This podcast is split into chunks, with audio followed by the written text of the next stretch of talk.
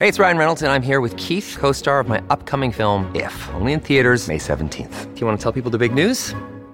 All right, I'll do it. Sign up now and you'll get unlimited for $15 a month and six months of Paramount Plus Essential Plan on us. Mintmobile.com slash switch. Upfront payment of $45 equivalent to $15 per month. Unlimited over 40 gigabytes per month. Face lower speeds. Videos at 480p. Active Mint customers by 531.24 get six months of Paramount Plus Essential Plan. Auto renews after six months. Offer ends May 31st, 2024. Separate Paramount Plus registration required. Terms and conditions apply if rated PG. This episode is brought to you by Reese's Peanut Butter Cups. In breaking news, leading scientists worldwide are conducting experiments to determine if Reese's Peanut Butter Cups are the perfect combination of peanut butter and chocolate. However, it appears the study was inconclusive, as the scientists couldn't help but eat all the Reese's. Because when you want something sweet, you can't do better than Reese's. Find Reese's now at a store near you. Hola, esto es New Books Network en español. Bienvenidos a un nuevo episodio de New Books Network en español. Les habla Beatriz Rodríguez Satizábal, anfitriona del canal de la revista académica Journal of Evolutionary Studies in Business. Hoy nos acompaña Patricia Palma, coautora con María Montes Trabucci de Chinese Business in Latin America and the Caribbean, a Historical Overview artículo en el cual analizan las relaciones comerciales entre América Latina y el Caribe con China, las cuales comenzaron con la llegada de los primeros trabajadores chinos a zonas rurales de Cuba y Perú en 1840.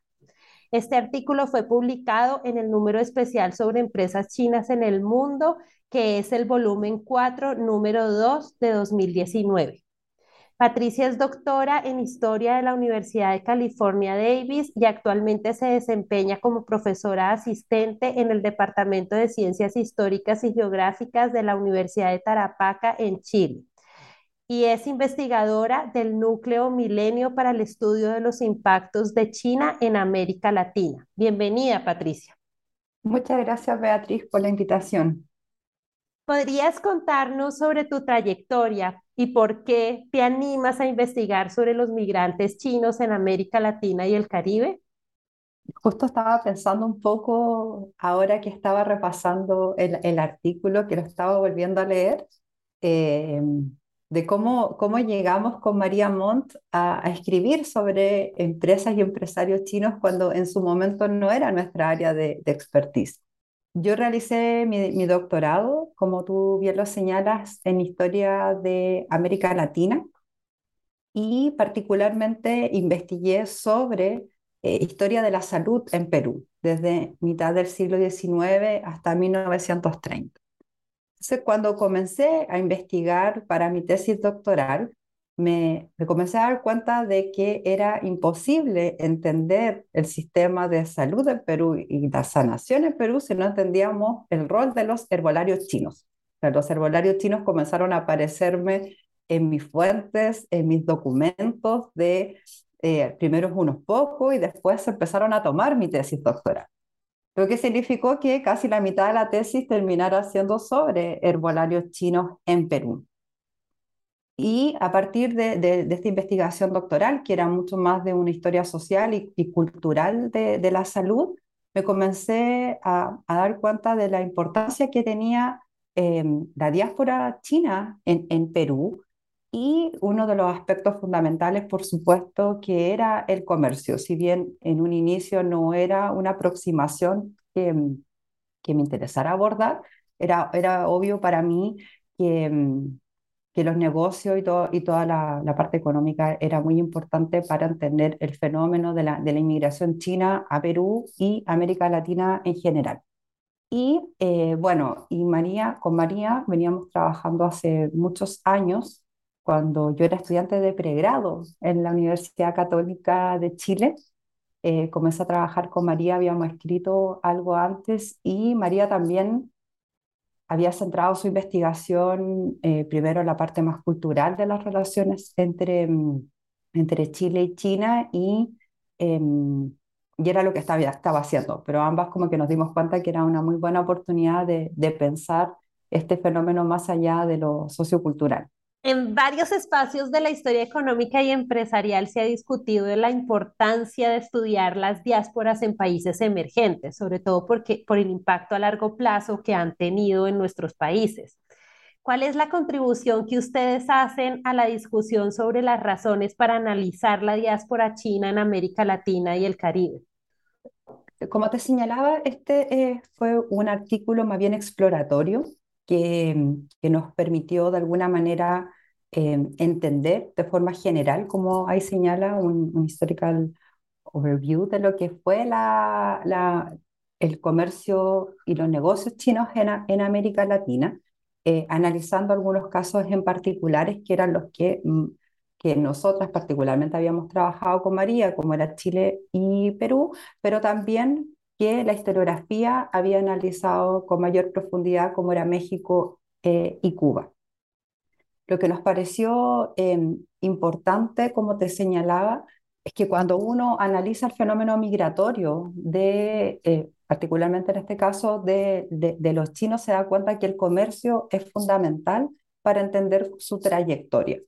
¿Qué significa eso? Que cuando nosotros, por ejemplo, revisábamos censos nacionales desde inicios de siglo o eh, información eh, de carácter migratoria, uno se da cuenta de que sobre el 70% de los inmigrantes chinos declaraban dedicarse a los negocios. Entonces, e, era fundamental para entender su experiencia en el país, entender también cuál era su vinculación con el comercio. Y no, y no, estábamos, no estamos hablando de, del comercio como quizás lo entendemos hoy con las empresas chinas, con grandes inversiones en minería o productos agropecuarios. Estamos hablando de familias que con pequeños capitales lograron eh, abrir una pequeña tienda, que muchas veces podían abrir una segunda, pero en general estamos hablando de pequeños y medianos empresarios, como lo entenderíamos hoy en día.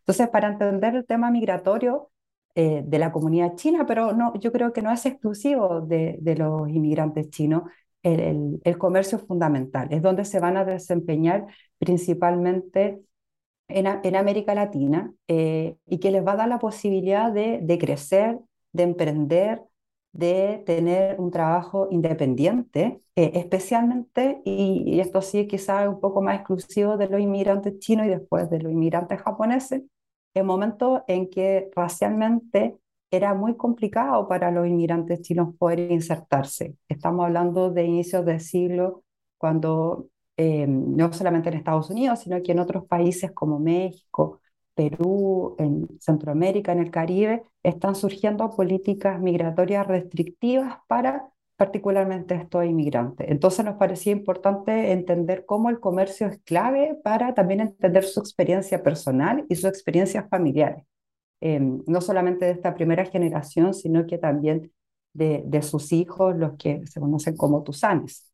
Eh, y de ahí un poco también nos, nos llevó a, a, estudiar un poco lo general, porque obviamente América Latina tiene algunas características que, que podemos observar que, que son comparables, pero sin perder siempre la noción de, de, del espacio particular, de estos pequeños negocios. Y ahí hemos, por ejemplo, con María, eh, trabajado eh, el rol de los restaurantes chinos, en el caso de Perú que se conocen como chifa, ella ha trabajado también restaurante en Chile, cómo, cómo son estos negocios, son, son, negocios familiares, son importantes para entender cómo la experiencia social y también económica de, este, de estos inmigrantes en, en América Latina y el Caribe.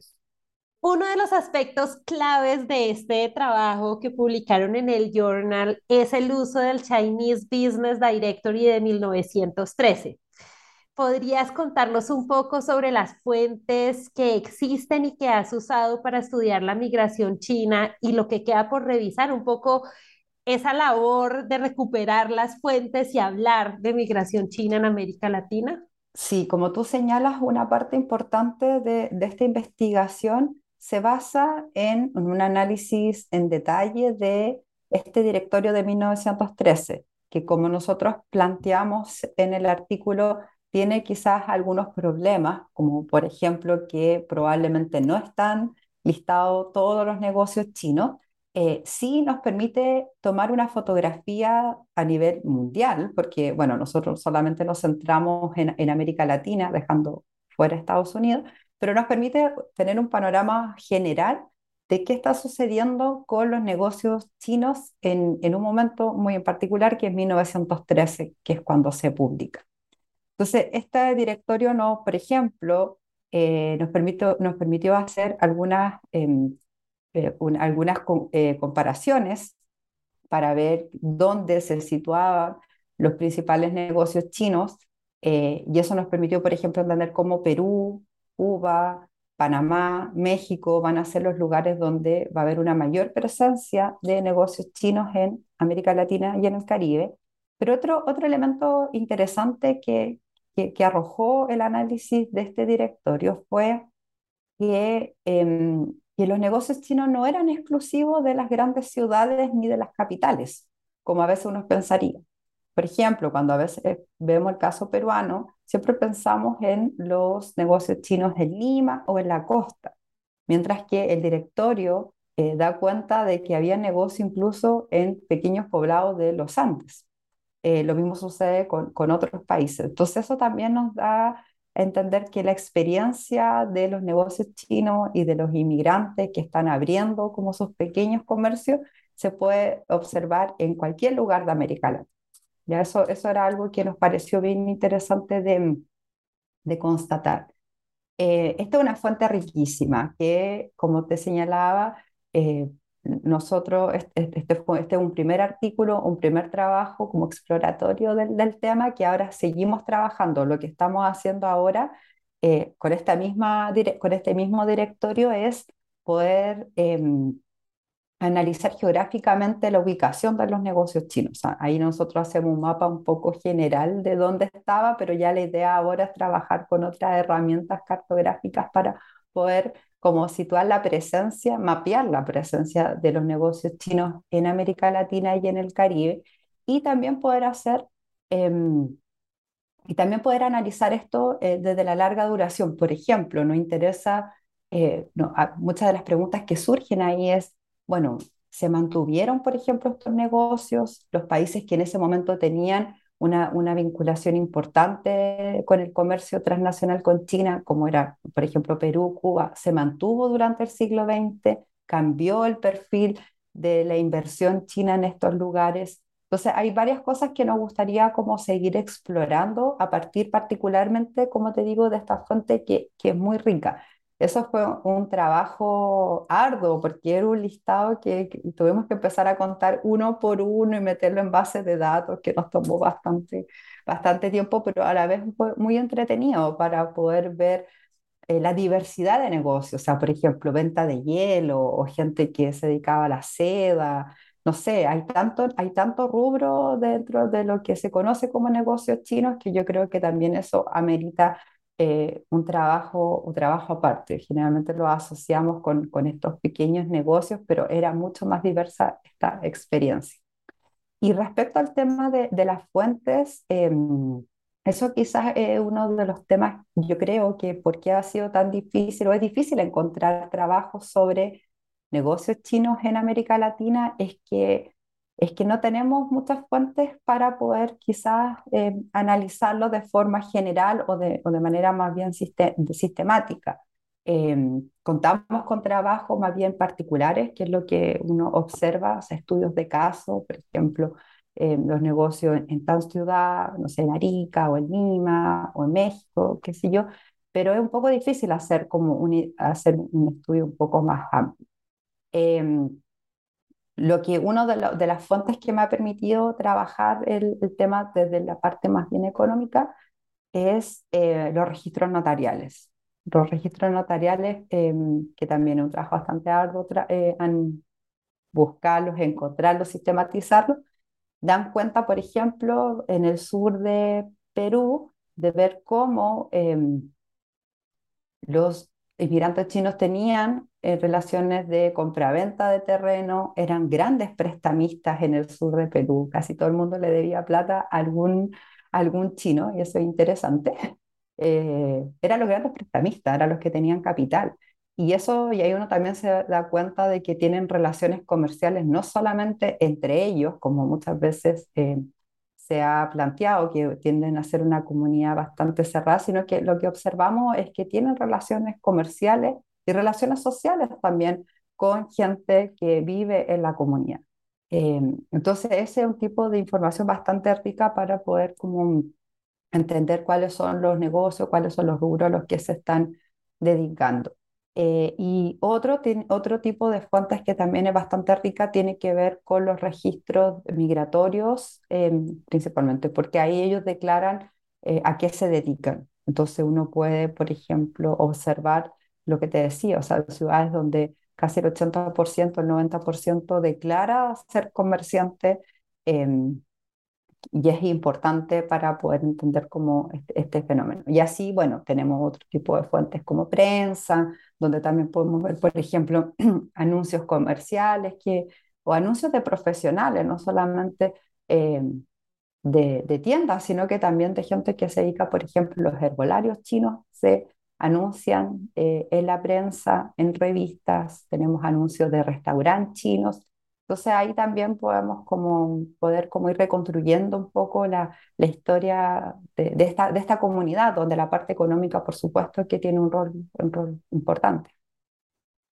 Entre, entre lo que estás respondiendo en este momento y lo que presentan en el artículo, ustedes derrumban varios mitos sobre la migración, o sea, varios eh, lugares comunes que, hay, que, que tenemos sobre la migración hacia América Latina entre ellos el asunto de los países receptores y las dinámicas regionales. La pregunta es, ¿podrías explicar a nuestros oyentes por qué Cuba, México y Perú se convierten durante este periodo en, grandes receptores de migración china? Acá, como nosotros señalábamos en, el artículo, hay eh, dos grandes movimientos migratorios desde mitad del siglo XIX hasta más o menos 1930. El primero de ellos eh, ocurre a finales de la década de 1940, cuando comienzan a llegar los primeros trabajadores chinos, que se conocen como culis, no sé si los oyentes han escuchado este término, pero es una, son trabajadores que, que llegan en condiciones que se conocen como de semi-esclavitud. ¿Qué significa eso? Que si bien eran trabajadores libres, los hacían firmar contratos, la mayoría más o menos por siete años, que quedaban de alguna manera como enganchados a las haciendas. No, no, no podían irse libremente durante este, este periodo y la tendencia general es que una vez que terminaran estos contratos de siete años, tendían a quedarse más tiempo en, en estas eh, haciendas. En el caso de Cuba, haciendas azucareras principalmente, y en Perú van a trabajar en, también en el, en, azúcar, en el guano, eh, en la construcción de ferrocarriles, por ejemplo, en, durante la mitad del siglo XIX. Entonces vamos a tener este primer grupo migratorio importante. Em, y después, a inicios del siglo XX, ya vamos a tener un, segundo grupo de inmigrantes con un perfil un poco diferente.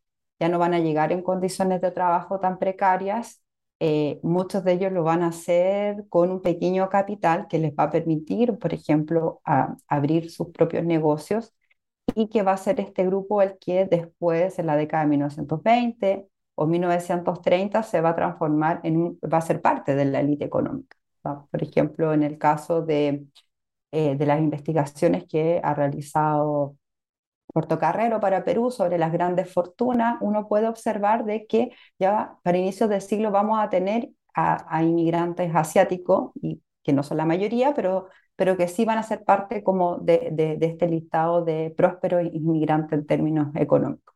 Y en términos económicos y sociales, en la red el, el, tener una prosperidad económica también les va a permitir poder acceder a ciertos espacios respetables para en ese momento, a clubes, a, través de la beneficencia, por ejemplo, van a tener una relación importante con la comunidad como importantes filántropos.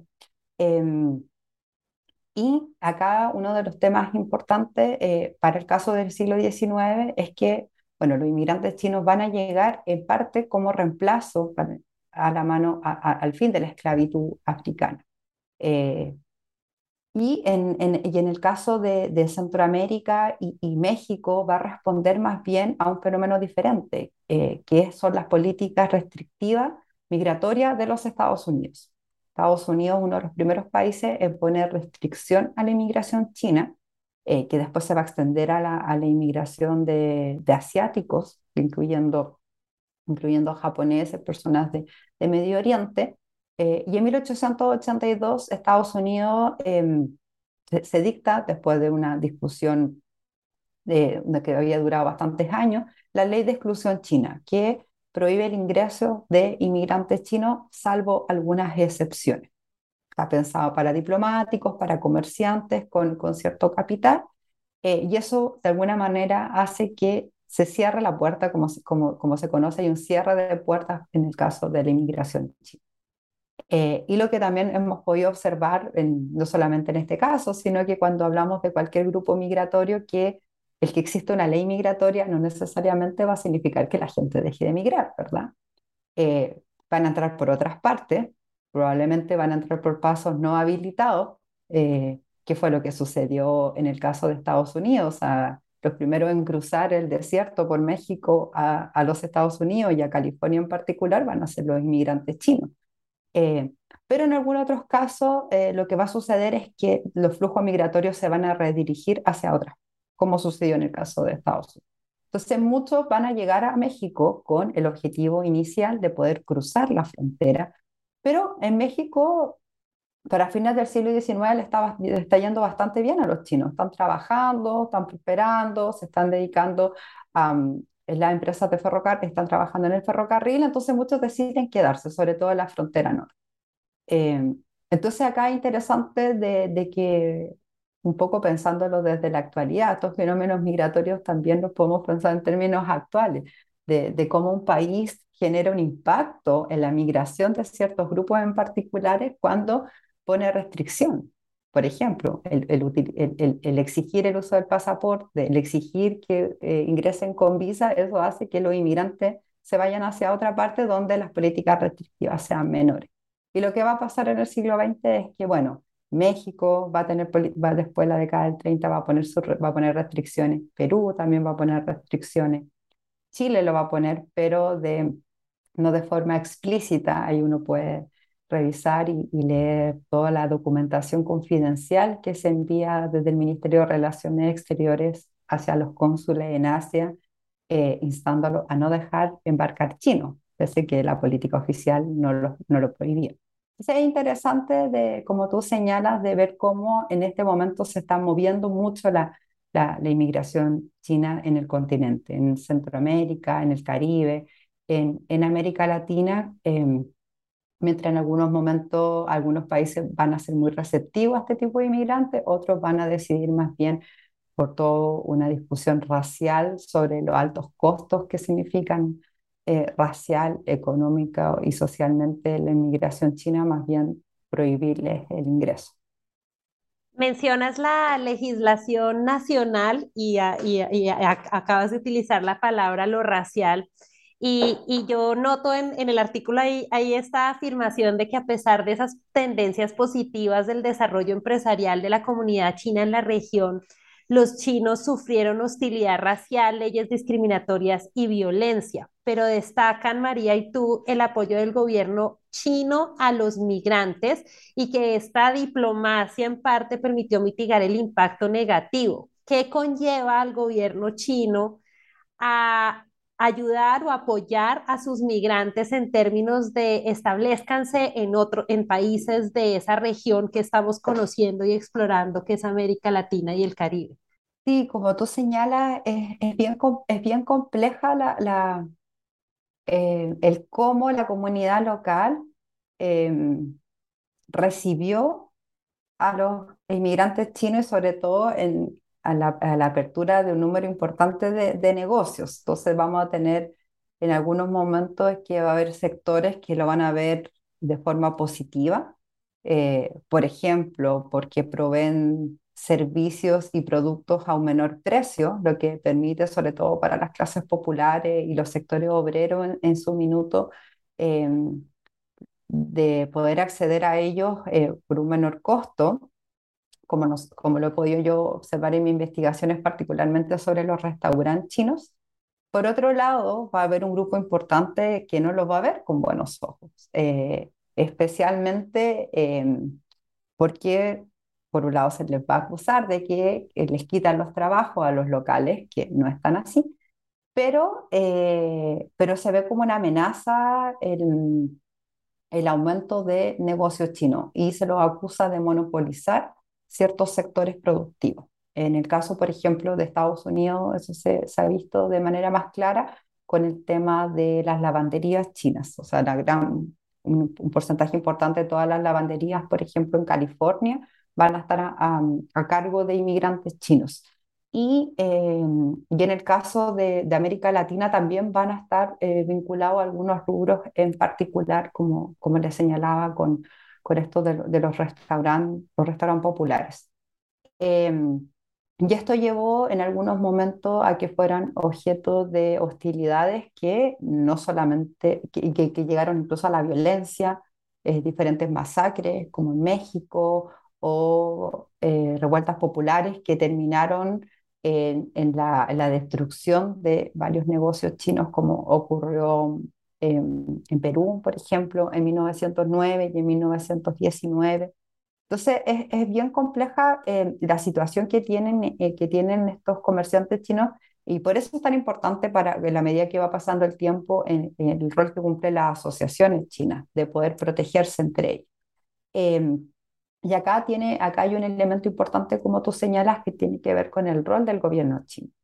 Eh, cuando los inmigrantes chinos están, están dejando el país a mitad del siglo XIX, el país está, está en, medio de una crisis importante, una crisis, ahí nosotros un poco lo explicamos de, de forma general, una crisis que se debe al imperialismo europeo, China había estado varios años en guerra, eh, eh, después de unos par de años de, de, sequía, o sea, la situación social y económica de, de, China es compleja durante estos años, lo que va a obligar a un número importante de personas a tener que dejar eh, el país a, a, a, viajar a ultramar, como se conoce. Mientras una, un, un, número importante de ellos se van a quedar en Asia, otros van a llegar a América Latina, un lugar que, que, que tenemos que pensar que es súper lejano eh, culturalmente, en términos de lenguaje. La gente muchas veces, hay testimonios que ni siquiera sabían dónde estaban llegando. O sea, el,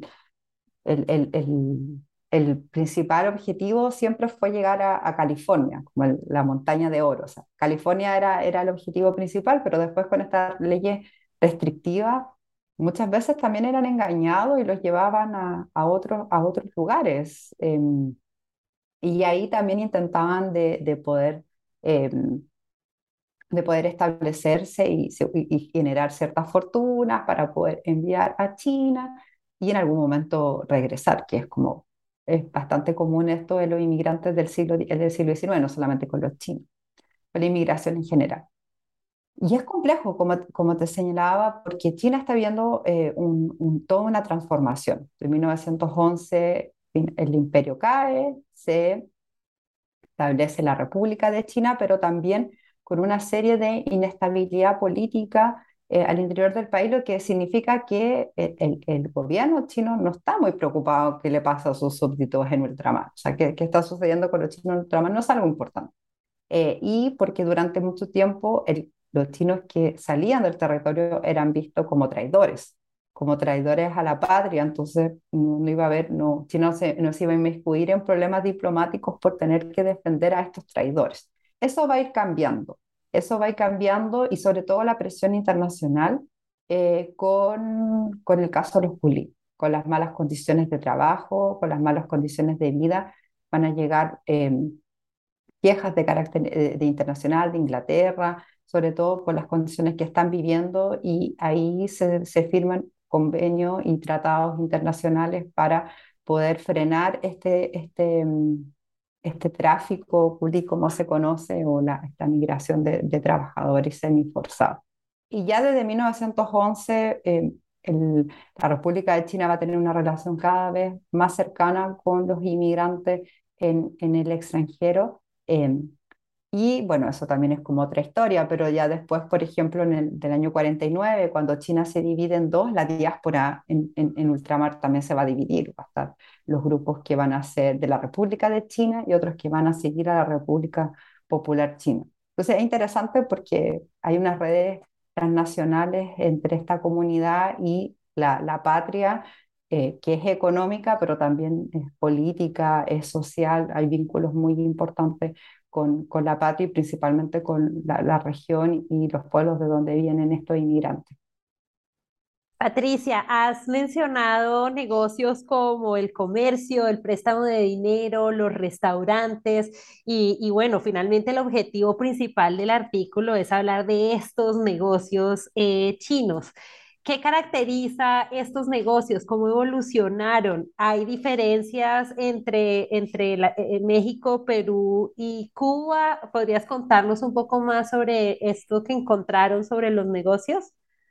En términos generales, podemos decir que la gran mayoría de los negocios eh, se van a dedicar a la venta de productos alimenticios y productos generales. Eso es como la, la mitad de los negocios que pudimos ver según este directorio eh, están destinados a, este tipo de, productos.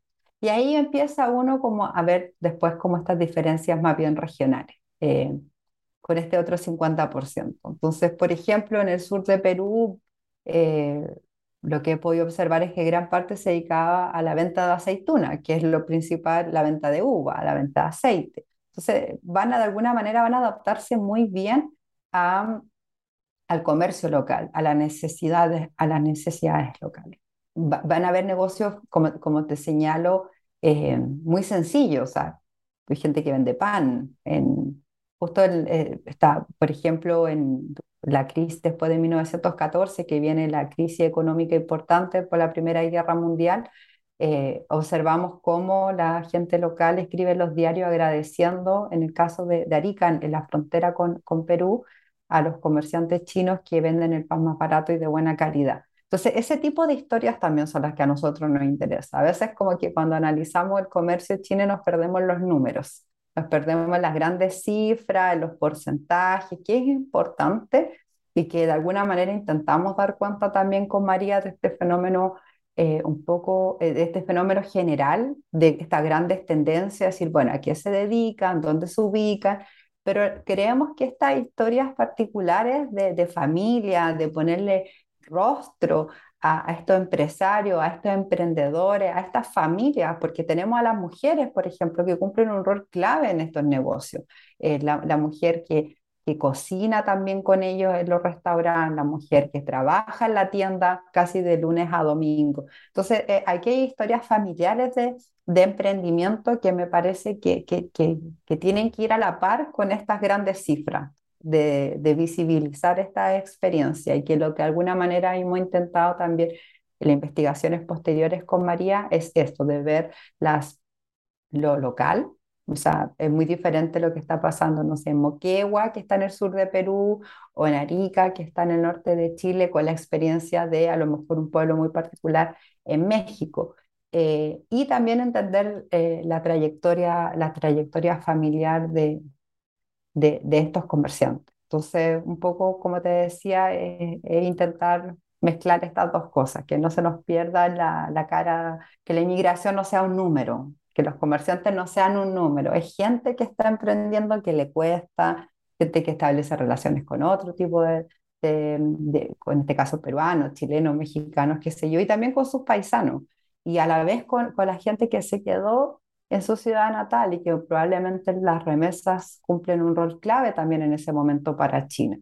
Em, entonces, para mí, em, este proyecto eh, me ha permitido mucho el, entender, por ejemplo, fenómenos migratorios actuales. Eh, para mí es, muy significativo cuando yo leo, por ejemplo, la prensa, no solamente de Chile, sino que la prensa de cualquier país de América Latina, cómo va cerrando sus puertas, cómo se acusa a los inmigrantes de, de, de, quitar trabajo, cómo se acusa a los inmigrantes de, de ser un peligro para la salud pública, cómo uno se remonta a 100, 150 años atrás y ve que, por lo menos para el caso de los chinos, es prácticamente lo, lo mismo. Em, y cómo son relaciones también que, que son muy complejas, porque hoy en día a América Latina le interesa mucho China como inversor, lo que ha significado de, que, de poner el acento, por ejemplo, en estos lazos de hermandad, en estas buenas relaciones que han tenido las naciones latinoamericanas y del Caribe con China, que, que, existen. Pero también hay otra historia, hay una historia de racismo, hay una historia de violencia, hay una historia de destrucción de negocios, hay una, hay una historia de, de inmigrantes que les costó prosperar, que, prosperaron con toda la hostilidad eh, de su momento. Y esas historias creo que también son importantes de, de ir visibilizándolas. Eh, sí, y rescato lo que, lo que dices eh, sobre que hay tendencias que aún hoy se repiten y que podemos ver en los medios de comunicación y en algunos sectores de la población. Y, y creo que en el artículo ustedes resaltan que es innegable esa importancia de las redes transnacionales para el fortalecimiento de la migración china y creo, eh, me atrevería a decir que no es solo para los migrantes chinos, pero sino para los migrantes del mundo, el mantener una red a lo largo y ancho de las regiones. ¿Podrías explicar el funcionamiento de esas redes y el impacto en la, en la migración que observaron ustedes en el artículo, pero también en esas tendencias que ven hoy en la migración china? Lo que nosotros, bueno, como te señalaba, hay diferentes perfiles de inmigrantes a inicios del siglo XX. Vamos a tener inmigrantes que, que a lo mejor son eh, con capitales menores, con negocios familiares, y hay otros que eh, que tienen empresas importantes que comercializan, por ejemplo, con, eh, sobre todo con California, donde, eh, donde, donde ahí llegaba gran parte de las mercaderías procedentes desde China por, por, el, por el Pacífico y que tienen una, que como te digo, tienen relaciones eh, directas con estos paisanos. lo que va a suceder es que, de que muchos de, estos de, de estos de estos inmigrantes al momento de llegar van a ser cobijados por otros inmigrantes que ya estaban antes. Es algo muy común, o sea, eh, generalmente cuando uno viaja o decide dejar el país es porque conoce a alguien, porque tiene un familiar, porque tiene un vecino, porque tiene alguien conocido, o sea, es muy raro que uno viaje a la nada, hay gente que lo hizo, pero en general es porque hay una red previa que, que está ahí y que te, va, que te va a orientar. Bueno, en términos, en, términos comerciales sucede igual. Estos inmigrantes van a llegar y el que generalmente le va a prestar dinero para iniciar su negocio va a ser un paisano o van a llegar a trabajar, por ejemplo, a la tienda un paisano y después van a poder independizarse. Eso es lo que uno observa cuando revisa la, la, la, la documentación. Eh, se tienden a casar también con, otro, con otros eh, chinos, con otros hijos de, mm, eh, de chino. Entonces ahí van armando una comunidad que, que es bien importante y que va creciendo. Eh, y esto de las redes transnacionales que nosotros mencionamos es que, por ejemplo, podemos ver cómo, mm, sobre todo en lugares importantes que tienen barrios chinos, sobre todo como Lima, en México, en Cuba, donde están concentrados la, la gran mayoría de de estos negocios, eh, la importación y exportación de productos va a llegar o directamente desde China o va a llegar, por ejemplo, desde California. Entonces ahí hay unas redes importantes em, comerciales que uno puede observar y ahí uno puede, eh, en términos de fuente, en términos metodológicos, revisar eh, registros de aduana, por ejemplo, para ver lo que está ingresando, desde dónde vienen, eh, hay estrategias comerciales que también se replican. Por ejemplo, em, yo lo puedo observar particularmente en el caso de los herbolarios chinos, como por ejemplo en California los herbolarios chinos comienzan a publicitar sus servicios de cierto modo, tomándose fotografías con, con trajes occidentales, eh, y un par de años después uno puede observar cómo las revistas en Lima los herbolarios chinos también se publicitan igual. Entonces hay como unas ideas que están circulando de cómo poder vender no solamente productos, sino que también el poder promocionar ciertos servicios. Entonces ahí uno puede observar que hay relaciones importantes, eh, como te digo, sobre todo con California y después directamente eh, con China. Pero también hay otras relaciones comerciales y sociales con dentro de la misma región. Eh, uno puede observar cómo, por ejemplo, eh, hay un grupo importante de, de periodistas eh, de origen chino que están en Lima, que fundan la primera revista mm, eh, chino-peruana en América Latina, o sea, chino local, que se llama Oriental en 1931, y que una revista que continúa hasta, hasta el día de hoy, y cómo, por ejemplo, los periodistas y la gente que está a cargo de la redacción de Oriental eh, se iba de gira, estaban en Chile, generaban contacto con la comunidad local, los invitaban a armar sus propias revistas, tenían una correspondencia importante y que eso también significaba eh, ir fortaleciendo las redes comerciales, porque uno, por ejemplo, puede observar en estas revistas eh, chilenas que hay, que hay publicidad sobre casas comerciales chinas en ciudades como Arequipa, en Lima, donde hay una exportación de productos. Entonces ahí uno puede, como, como te, señalo, de, observar estas redes, estas redes transnacionales, que algunas son más lejanas, por ejemplo, con, con Asia directamente, pero otras son redes regionales de países que son limítrofes. Eh, es muy común en Chile, lo que sucede en Bolivia, con Perú, cómo la gente va circulando em, y eso se, se ve de manera clara. Patricia, a mí eh, en la entrevista he notado cómo te apasiona el asunto de la migración y me encanta. Y, y tengo una pregunta, ¿qué otros grupos migrantes has o, o, estás estudiando? Bueno, esto, como les decía, partió con el tema de, la inmigración china. En lo personal, la inmigración china me hizo, como les decía, pensar mucho en lo que sucedería y sobre todo sucede en nuestros países con la migración venezolana para mí hay puntos de comparación muy, muy claros de lo que está sucediendo o de lo que ha sucedido en los últimos años con los inmigrantes venezolanos. Y eh, bueno, y la idea también fue como ampliar un poco esta, esta idea de, bueno, esto no solamente sucede con los chinos, esto sucede con lo que nosotros llamamos, entre comillas, inmigrantes no deseados. Porque lo que va a suceder con nuestro, en, América Latina es que todas las naciones quieren atraer europeos y gente blanca, y que en algunos, en algunos lugares funcionó mejor, por ejemplo, como en Brasil o, o en Argentina, pero muchos otros países donde, que no fueron capaces de atraer este inmigrantes blancos y ante la necesidad de mano de obra tuvieron que recurrir a, recurrir a otros tipos de inmigrantes. Muchos de Asia, otros migrantes internos que tampoco eran la, prioridad para, para los estados nacionales.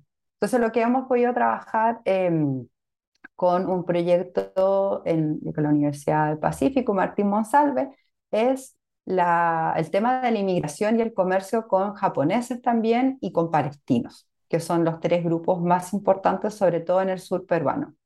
Eh, y fue bien interesante porque cuando hice mi investigación en los archivos, em, y decía, no, mira, estoy trabajando inmigrantes, inmigrantes chinos acá. Y decían, no, o sea, acá no hay inmigrantes chinos, como que no llegaron, si nosotros somos un país blanco. somos una inmigración blanca, hay italianos, hay gente linda, ¿no? hay gente de Europa, pero no tenemos inmigrantes de, de, estos países. Entonces, pero cuando uno va a los censos se da cuenta de que la gran mayoría de, las, de los inmigrantes que estaban a inicio de siglo eran de Palestina, eran de Japón, eran de China, ese es el tipo de inmigrante, pero es que lamentablemente la historiografía lo ha invisibilizado, no sabemos que existen em, y la gente no los reconoce. Entonces eh, es interesante el tema de, la inmigración. Entonces yo creo que este fue como un puntapié para poder expandirme hacia otros grupos de inmigrantes y donde la parte, como insisto, donde la, generación de negocios es fundamental para entender su experiencia. Los palestinos tienen experiencias eh, comerciales muy diferentes. O sea, hay gente que muy hábilmente, por ejemplo, en Perú, aprendieron quechua para poder ir a vender en los Andes eh, en el comercio ambulante de gente que, recor que recorría los pueblos, eh, aprendieron, o sea, un, idioma indígena para poder vender, eh, que tienen estrategias de sobrevivencia que uno dice que qué maravilloso, o sea, cómo, cómo logran eh, aprender de lo local, adaptarse a lo local con tal de vender. Entonces, y eso es la necesidad, entonces, que, que es importante ver cómo estas historias de, de inmigrantes que, que a veces son historias exitosas, pero a veces son historias que no siempre son exitosas que quizás esas son las que más cuesta investigar, pero son las más interesantes. Eh, entonces, eso me, ha pasado mucho con, con el tema de la, de la inmigración y en este caso del comercio, de, intentar, insisto, de, darle cara, de visibilizar, de contar estas experiencias cotidianas. Eh, y que, la migración no sea un número, que las relaciones comerciales no sean un número. Son importantes, pero creo que es necesario ir un poco más allá.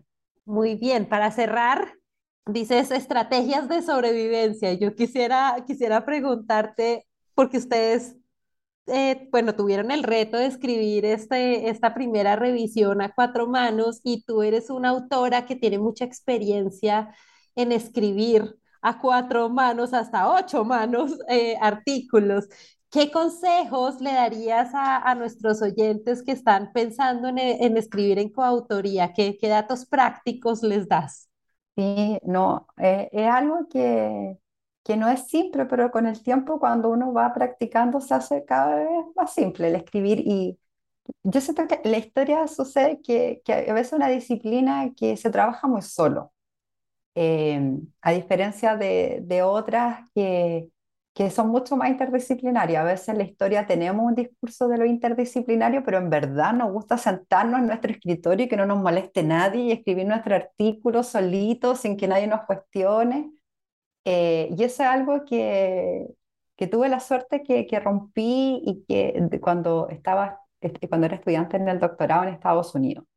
Porque muchos de mis amigos eran de otro tipo de disciplina, especialmente de ciencias donde me enseñaron los conceptos del primer autor, que, cuáles son los roles que cumple cada uno en los artículos y que he intentado de, de replicar.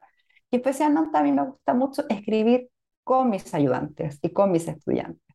Eh, es muy diferente darle un agradecimiento en una nota a pie de página que darnos el tiempo y la tarea de formar gente. Yo creo que eso es importante en nuestra labor docente, de sentar, alguien nos enseña a nosotros, bueno, ser paciente y enseñarles también a nuestros estudiantes a escribir un artículo, a pasar por el proceso de revisión, de hacer las notas a pie de página, de hacer la referencia en, el sistema de citado que, pide cada una de las revistas. Em, entonces, en general, cuando tengo algún proyecto y estoy trabajando con tesistas, estoy trabajando con ayudantes, siempre mi primera opción es darle la oportunidad de trabajar como coautores. Y, y, y ha sido una gran experiencia. Toma tiempo, por supuesto, porque uno está formando gente, que probablemente es su primer artículo, pero para ese estudiante va a ser una gran experiencia de aprendizaje.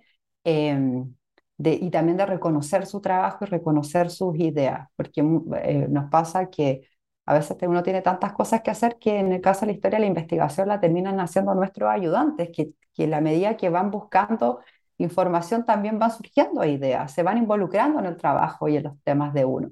Entonces, eso me, me ha permitido, como tú bien señalas, escribir con colegas, sí, pero gran parte de mis trabajos son con mis con y con mis ayudantes de, investigación. Eh, y, yo invito a todo el mundo a, darse el tiempo, aunque sea alguna vez, de poder escribir un artículo con, con su ayudante, de no solamente dejarlo en una nota a pie de página, en un agradecimiento. creo que tiene mucho que aportar, tiene muchas ideas eh, y, y, es la mejor manera de, de poder enseñar y, formar a los futuros historiadores. A veces nos quejamos de que que muchos se van a otras disciplinas, o yo escuchaba en la parte de historia económica de que es un campo muy cerrado, muy poco, las nuevas generaciones no quieren eh, investigar en historia económica. Lo he visto quejarse en algunos casos. Pero bueno, o sea, hay que motivar a los estudiantes a seguir con la investigación eh, y guiarlos por donde, ya después tomarán sus propios caminos.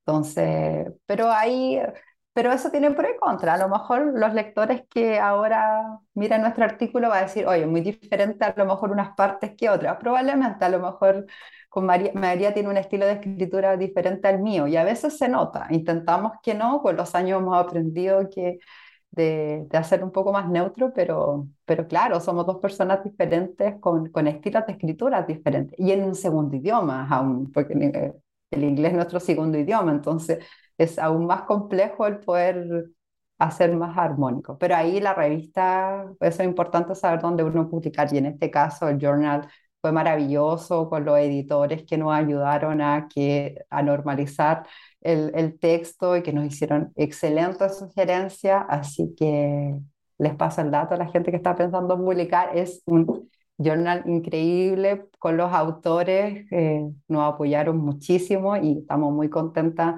del resultado. Y ahora me pasa que, bueno, esto lo escribimos hace cuatro o cinco años, ya lo había olvidado, entonces fue lindo leerlo de nuevo y retomarlo y acordarse del, de este proceso de escritura. A veces mm, eh, uno ve solamente un texto publicado y, y, no sabe el proceso que hay detrás o cómo uno llegó a escribir eso. Entonces, esto me, me parece interesante este podcast y ojalá que le guste a la gente y que por supuesto si tiene alguna duda, consulta, puede sentirse libre de, de escribirme.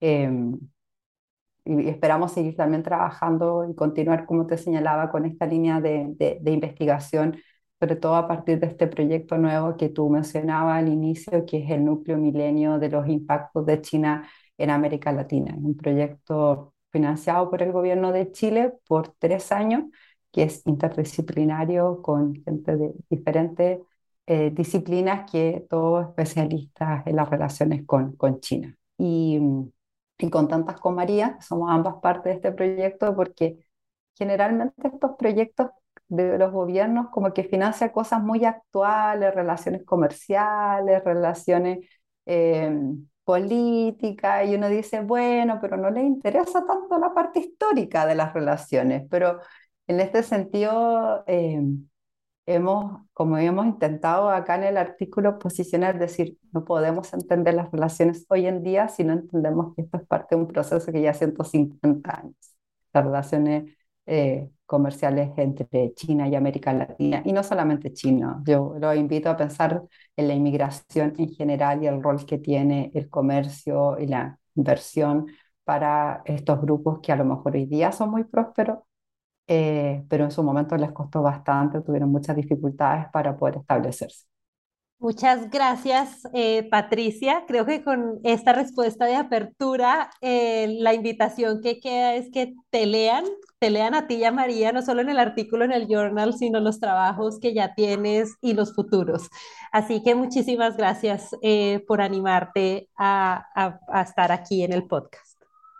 Muchas gracias a ti y muchas gracias a Paloma Fernández, que, que, fue la, que es la editora del journal y que fue la que, nos, la que invitó a, escribir este artículo y aunque la, nuestra primera respuesta fue gracias, pero nosotros no trabajamos eso, no, no, nos llevó a, salir de nuestra zona de confort y pensar, decir, bueno, ¿por qué no? A lo mejor no va a ser eh, un artículo de, de, alguien que sea especialista en historia económica o historia empresarial, eh, es de dos historiadoras que, que, tienen un perfil mucho más social y cultural, pero hay un, ahí hay un ejercicio de intentar eh, aproximarnos hasta a la importancia de, estos negocios. Así que esperamos que les guste eh, y sobre todo invitamos a, más gente a trabajar en, con comunidad inmigrante y con comunidad inmigrante para el caso de América Latina más allá del norte global. O sea, es importante ver las relaciones comerciales ya no solamente con Europa y Estados Unidos.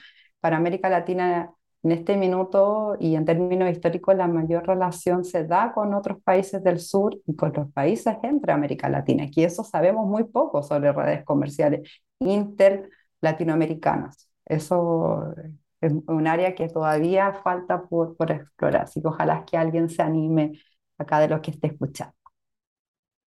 Muy bien, muchas gracias.